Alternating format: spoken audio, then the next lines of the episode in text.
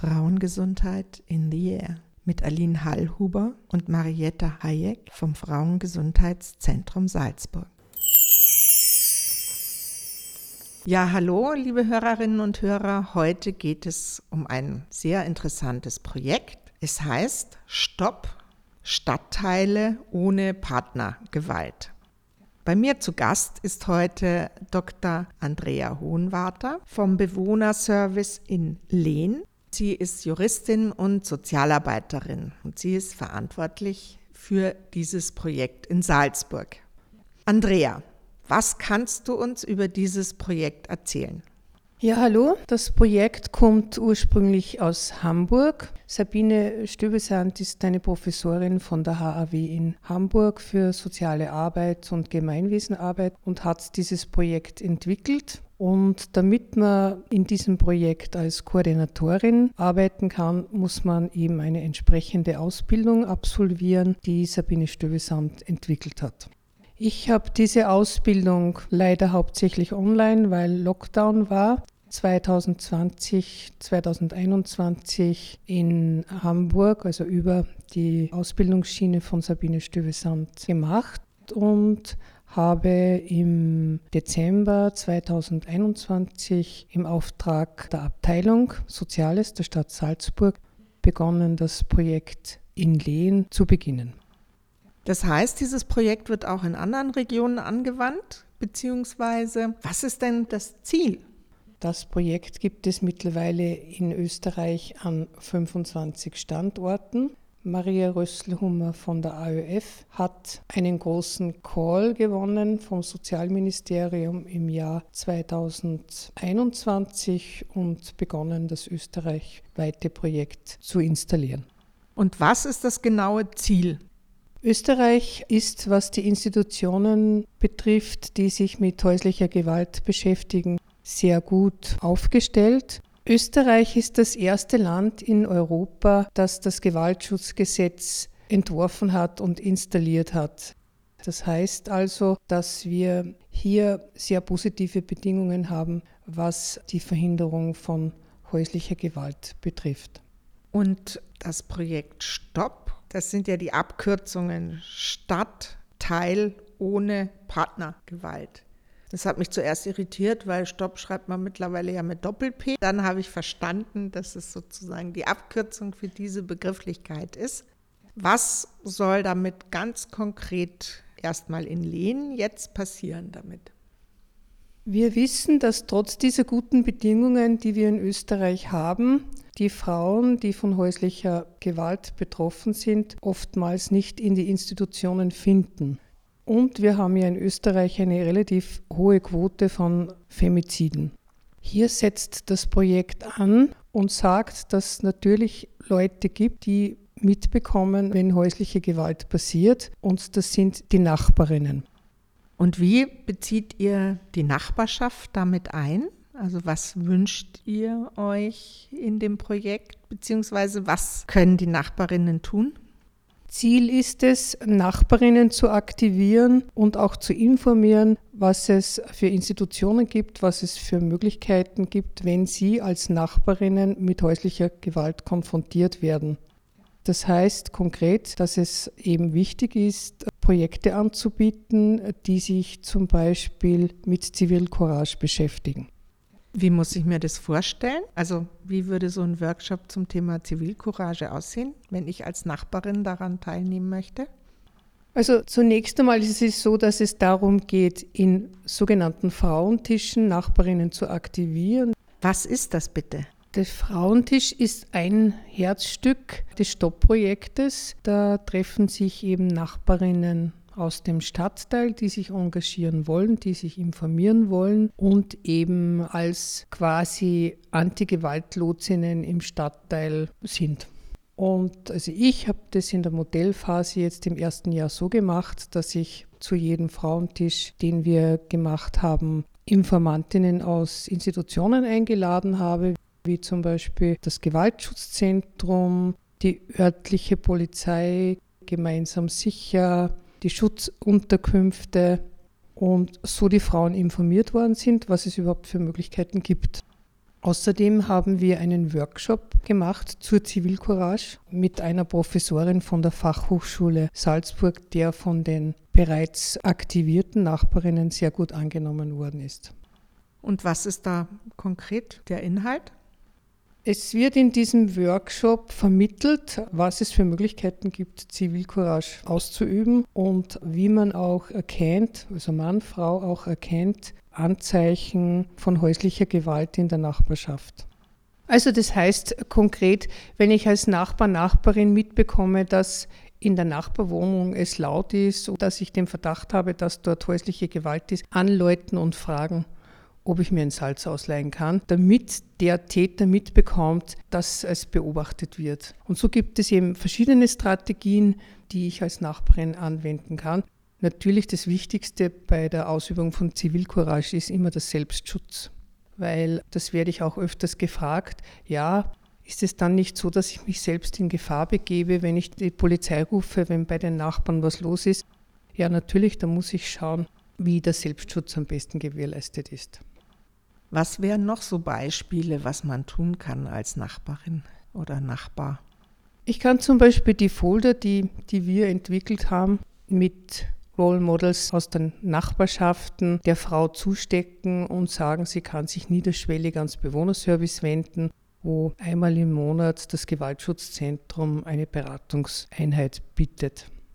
Ich habe in den Unterlagen gesehen, dass ihr auch Aufkleber habt, die man an die, zum Beispiel an die Haustür kleben kann. Das finde ich einen sehr genialen präventiven Ansatz. Das heißt, in einer großen Anlage kann man eigentlich kundtun, ich werde nicht zuhören, wenn ich Gewalt höre. Und das finde ich ja ganz wichtiges Bekenntnis. Ob das in Geschäften ist oder ob das an der privaten Wohnungstür oder am Fenster ist, wo es möglichst viele Leute sehen. Das finde ich wirklich sehr ermutigend. Genau, wir haben zum Beispiel auch Bierdeckel. Die sind recht praktisch, weil die kann man jeder Frau zustecken da ist eben drauf ein Code, wo man direkt auf die Seite von Stopp Salzburg kommt und eben der Polizeinotruf und die Nummer vom Gewaltschutzzentrum. Und zur Not wäre es auch noch natürlich auch möglich, dass man was dazu schreibt. Und wo bekommt man das? Und diese Aufkleber gibt es die auch? Oder habe ich das missverstanden? Also die Aufkleber sind sehr gut angekommen und da planen wir derzeit den Nachdruck, weil die sind derzeit aus. Aber es gibt eben, wie gesagt, die von mir genannten Bierdeckel. Die Bierdeckel kann man ja auch ganz auffällig, unauffällig in Gastwirtschaft oder dergleichen verwenden und liegen lassen. Und ich finde, diese Präsenz ist eine sehr gute Strategie. Ja, was wir noch machen, Insgesamt dreimal im Jahr ist diese Plakatkampagne in Lehn. Wir haben 22 Role Models. Das sind Personen, die im Stadtteil wohnen bzw. im Stadtteil arbeiten und die machen wir eben, wie gesagt, seit 2021 jetzt jedes Jahr. Und so wie mir von der Bevölkerung mitgeteilt wird, kommt das sehr gut an, weil eben diese Personen in Lehn bekannt sind. In eurer Broschüre ist der Satz von Carol Hagemann White, die Gewalt gegen Frauen wirft weniger die Frage nach der Qualität einer Beziehung als nach der Qualität eines Gemeinwesens auf. Das heißt, Gewalt ist ein Thema von uns allen, auch wenn wir nicht individuell betroffen sind. Ja, das ist richtig und das trifft auch meine Profession als Bewohnerservice wir sind ja für Gemeinwesenarbeit zuständig und das ist auch der Grund, warum wir das Projekt jetzt in Lehn ausgerollt haben als Modell, weil ich eben im Bewohnerservice Lehn arbeite und ein großer Teil der Arbeit Gemeinwesenarbeit ist. Können wir vielleicht miteinander einen Fall fiktiv durchgehen? Also ich bin eine Nachbarin und höre, dass nebenan immer wieder Geräusche sind, Schreie sind, manchmal höre ich es klatschen. Was soll ich da am besten tun? Also ich würde mich einmal, wenn ich mutig bin, als erstes an die Polizei wenden. Das setzt aber großen Mut voraus und ich denke auch, dass es große Reflexion dazu braucht, gleich einmal den Polizeinotruf zu rufen. Es gibt eben auch die Möglichkeit, mit der Frau in Kontakt zu treten wenn Kinder betroffen ist, würde ich mich an die Kinder- und Jugendhilfe wenden, die ja zuständig sind für Gefahr im Verzugmaßnahmen oder Gefährdungsabklärungen, wenn auch Kinder betroffen wären. Und ansonsten würde ich mich eben informieren, was in diesem Stadtteil für Möglichkeiten gibt. Diese Plakatkampagne ist im Stadtteil sehr präsent. Zum Beispiel ist ein Geschäft dabei, ein Gemischtwarenhändler, der in Lehn sehr bekannt ist und da liegen unsere Informationen auf. Das heißt also, dass man sich auch an solche Personen wenden kann, was auch tatsächlich passiert. Wir sind als Gesellschaft dazu aufgerufen, alle genau hinzuhören. Ich habe gestern allerdings oder heute in der Zeitung einen Artikel gelesen, so eine kurze Meldung, dass eben die Polizei gerufen wurde, weil Schreie und nicht identifizierbare Geräusche waren. Und tatsächlich war das dann wohl ein etwas lauteres Liebesspiel. Was mich daran sehr gefreut hat, ist, dass die Aufmerksamkeit doch deutlich höher ist als früher. Und wäre sozusagen die Frage nach dem Salz vor der Polizei vielleicht in dem Zusammenhang ein bisschen hilfreicher gewesen? Da hast du wahrscheinlich recht, dass die Frage nach dem Salz hilfreicher gewesen wäre, aber ich denke, es ist wirklich äh, wichtig zu reagieren. Und äh, da hast du schon recht, die Gesellschaft hat sich Gott sei Dank so entwickelt, dass das Thema in der Mitte der Gesellschaft angekommen ist und nicht mehr spurlos an den Menschen vorübergeht. Aber was mache ich, wenn die von Gewalt Betroffenen tatsächlich nichts dagegen unternehmen können, wollen? Naja, das ist nicht so einfach. Wir wissen ja, dass es eine Gewaltspirale gibt und dass Frauen, und es sind in der Regel Frauen, oftmals lange brauchen, bis sie aus solchen Gewaltbeziehungen überhaupt ausbrechen können. Ich denke, da geht es auch darum, weiterhin beharrlich zu sein und weiterhin Hilfe anzubieten. Und wie gesagt, wenn Kinder betroffen sind, ist die Sache ganz klar. Ich bin nicht verpflichtet, die Kinder- und Jugendhilfe zu rufen, im Gegensatz zu Institutionen, die ja verpflichtet sind. Aber ich kann die Kinder- und Jugendhilfe informieren. Und was passiert dann weiter, wenn ich die Kinder- und Jugendhilfe informiere und was passiert? Läuft die Mutter dann Gefahr, das Sorgerecht zu verlieren? Weil das ist ja oft ein Hemmschuh, sich an die Jugendhilfe zu wenden. Das ist ein Mythos, dass die, die Mütter dann das Sorgerecht verlieren. Hier gehen wir von Mythen der Kinder- und Jugendhilfe aus den 50er Jahren oder 60er Jahren, von denen wird hier ausgegangen. Die Kinder- und Jugendhilfe ist verpflichtet, wenn sie solche Meldungen bekommt, Gefährdungsabklärungen zu machen. Das heißt, es rücken zwei im Sprengel zuständige Sozialarbeiterinnen aus und schauen sich die Kindeswohlsituation in der Familie an und entscheiden dann weiter, je nachdem, wie die Situation ist, auch unter Zuhilfenahme von anderen Fachleuten, welche Optionen es gibt, was die Familie betrifft. Also ist es hilfreich, ich als Nachbarin, dass ich in Kontakt trete mit der Frau oder gefährde ich dann womöglich, wenn der Mann das mitbekommt, meine eigene Sicherheit? Das hängt vom Einzelfall ab, das einzuschätzen und vielleicht eben auch mit anderen Frauen darüber zu sprechen, welche Möglichkeiten es gibt. Und das ist ja auch etwas, was wir am Frauentisch besprechen, weil da kommen natürlich diese Themen und da diskutieren wir oft darüber, was gibt es denn für Möglichkeiten im konkreten Einzelfall. Heute ist bei mir zu Gast Dr. Andrea Hohenwarter vom Bewohnerservice in Lehn und sie spricht über das Stopp-Projekt Stadtteile ohne Partnergewalt. Andrea, könntest du uns einen konkreten Fall erzählen?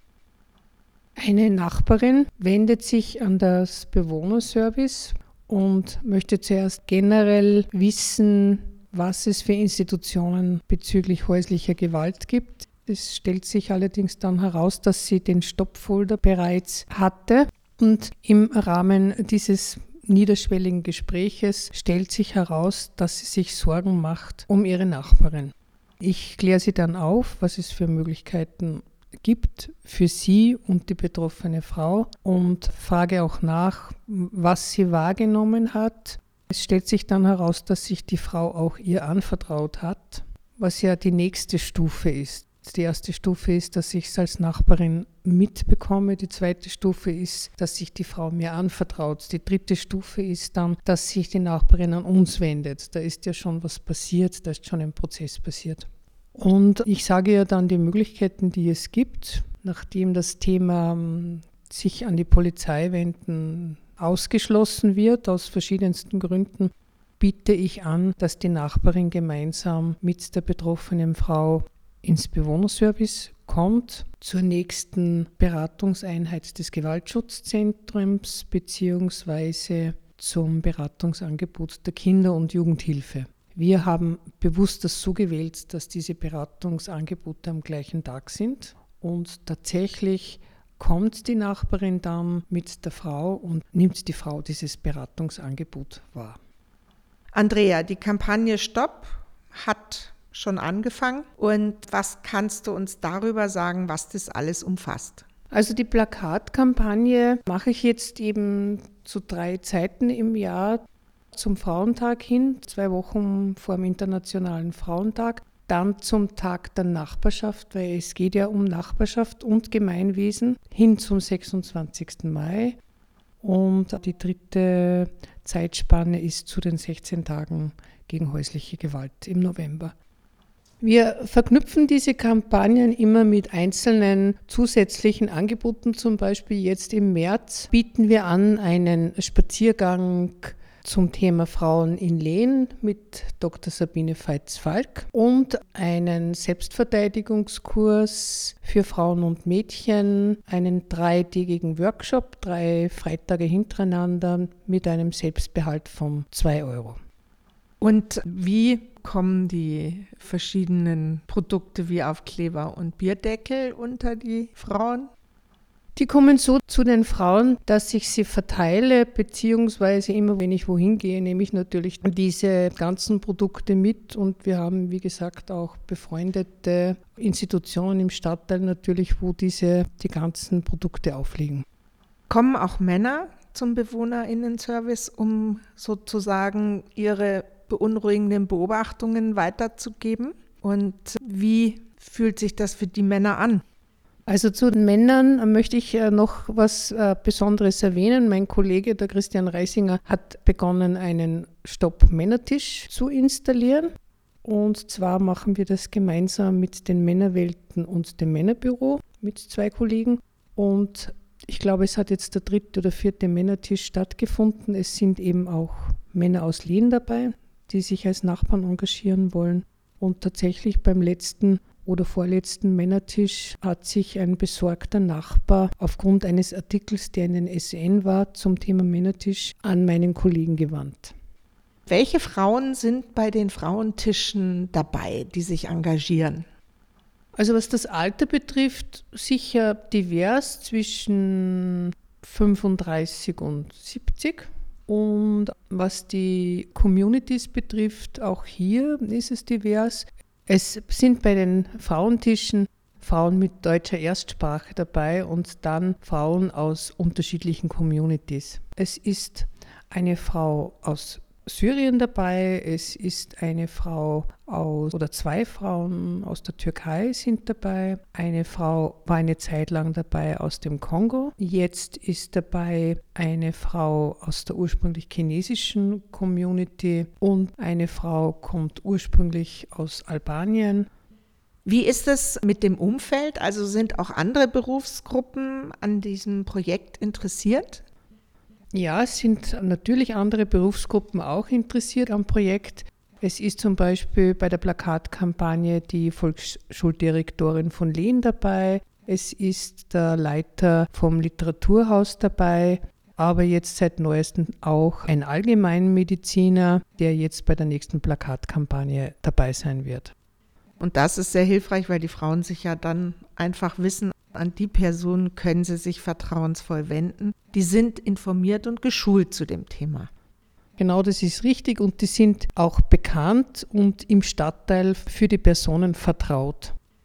Andrea, lass uns bitte kurz zusammenfassen, wo man die unterschiedlichen Produkte bekommt und wie man zum Beispiel mit Nennen der Telefonnummer sich direkt an dich wenden kann.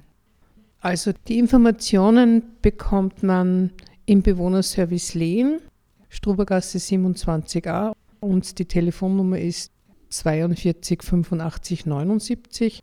aber natürlich auch im Frauenbüro der Stadt Salzburg. Dieses Projekt ist ja vorbildhaft. Und es wäre schön, wenn das in den verschiedenen Bereichen, in allen Stadtteilen in Salzburg verankert wäre. Wie ist es eigentlich, wenn Frauen aus einem anderen Stadtteil, können die auch zu dir kommen? Selbstverständlich können die auch zu mir kommen und es können natürlich auch Nachbarinnen aus anderen Stadtteilen, wenn sie Interesse haben, sich bei mir melden. Und wir hoffen jetzt einfach auf viele Frauen, die an den Frauentischen teilnehmen, weil genau dann sich auch in der Nachbarschaft viel ändern kann. Liebe Andrea, ich danke dir sehr herzlich für das Gespräch. Dr. Andrea Hohenwarter vom Bewohnerinnenservice Lehn. Danke und wir wünschen dem Projekt sehr viel Erfolg. Vielen herzlichen Dank. Das war die Sendung Frauengesundheit in the Air mit Aline Hallhuber und Marietta Hayek vom Frauengesundheitszentrum Salzburg.